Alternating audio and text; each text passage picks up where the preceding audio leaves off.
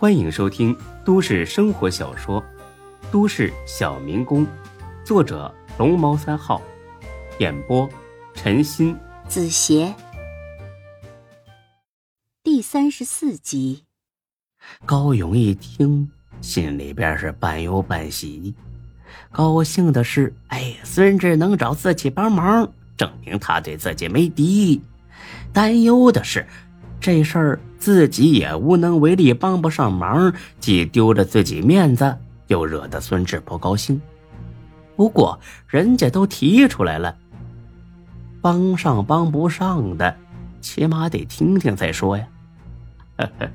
那行，孙老弟啊，咱们去楼上办公室说吧。那行。那就麻烦高哥了。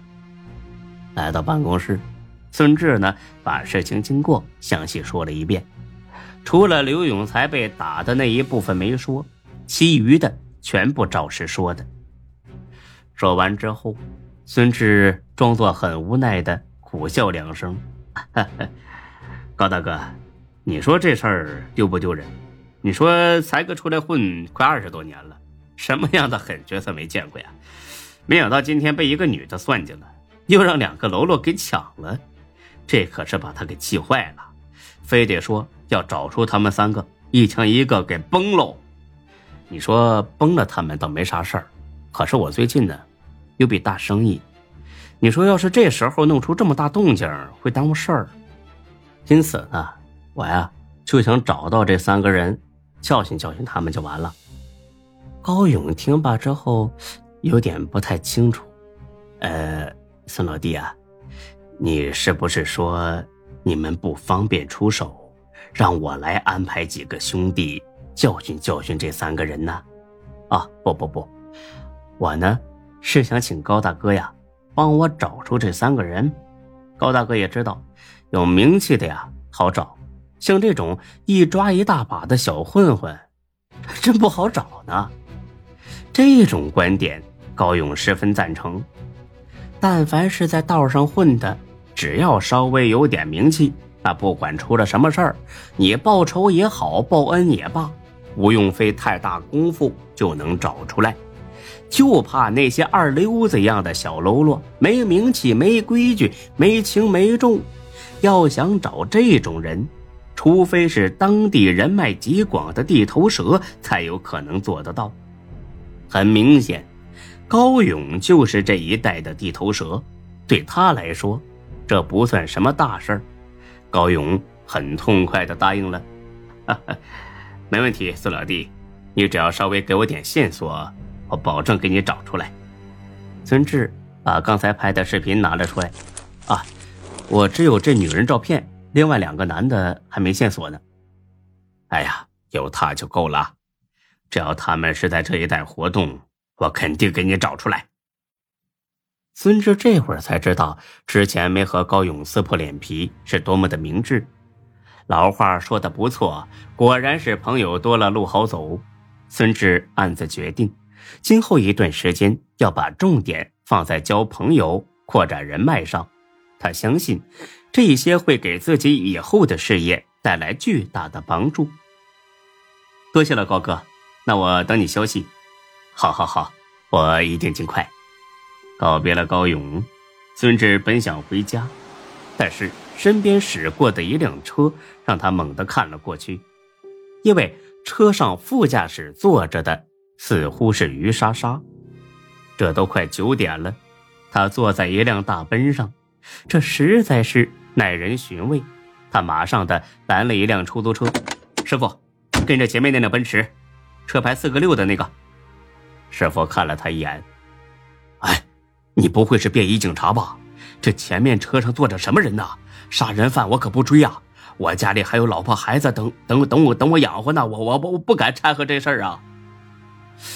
杀人犯会这么高调吗？是我朋友老婆上了别人男人的车，你快给跟上，我看看他俩到底要干什么。师傅一听这事儿乐了，毕竟这种捉奸的好戏。既好看又没危险，你早说呀！坐稳了啊！那辆奔驰开的并不快，行驶半个小时之后，进了一处豪华的别墅区。出租车没有门禁卡进不去。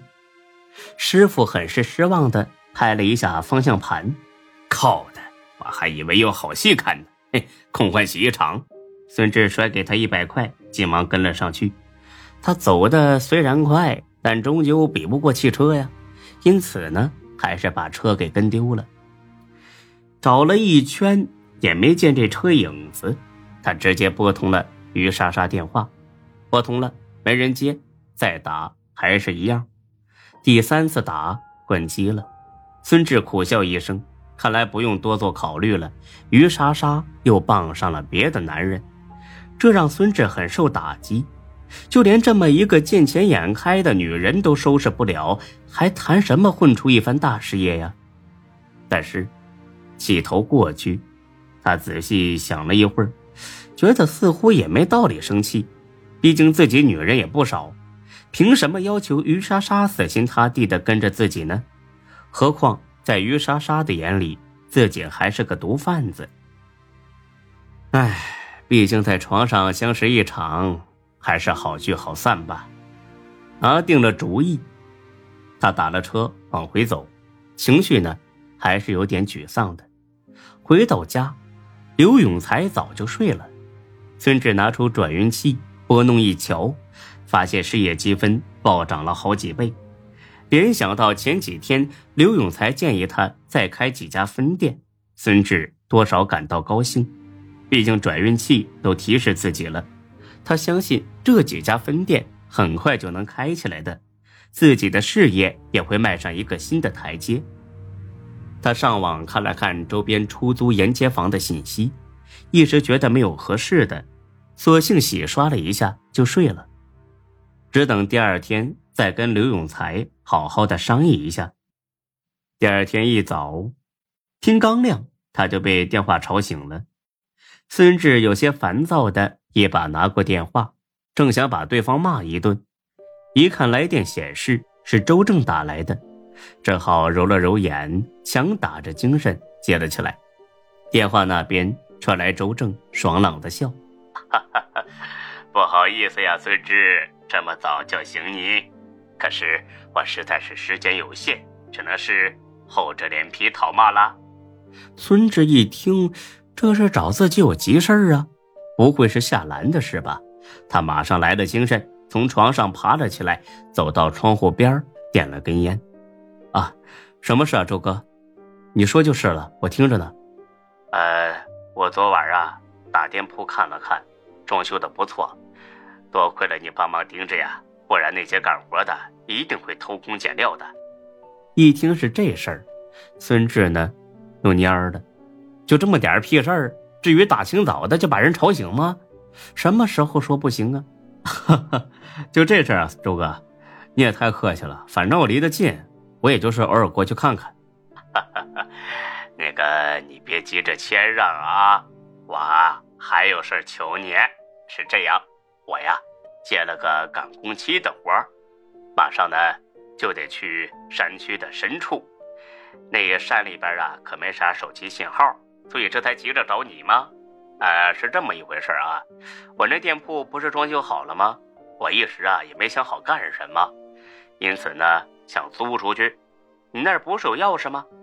要是有人去看房子，就麻烦你过去给开开门，领着看看啊。孙志一听乐了，自己不就要租房子吗？周正那房子不管位置还是户型面积正合适。哎，周哥。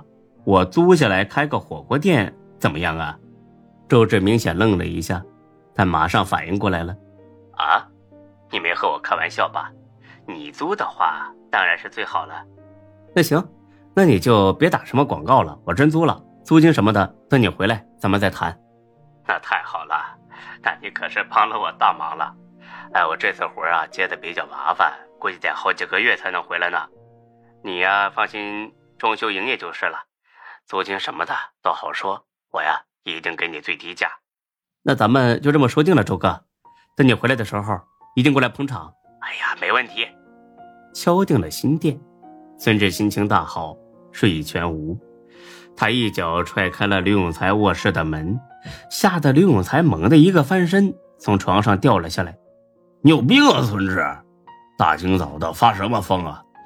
昨天晚上不是跟你说了我要休息几天吗？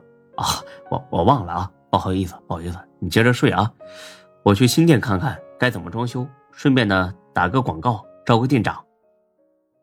本集播讲完毕，谢谢您的收听，欢迎关注主播更多作品。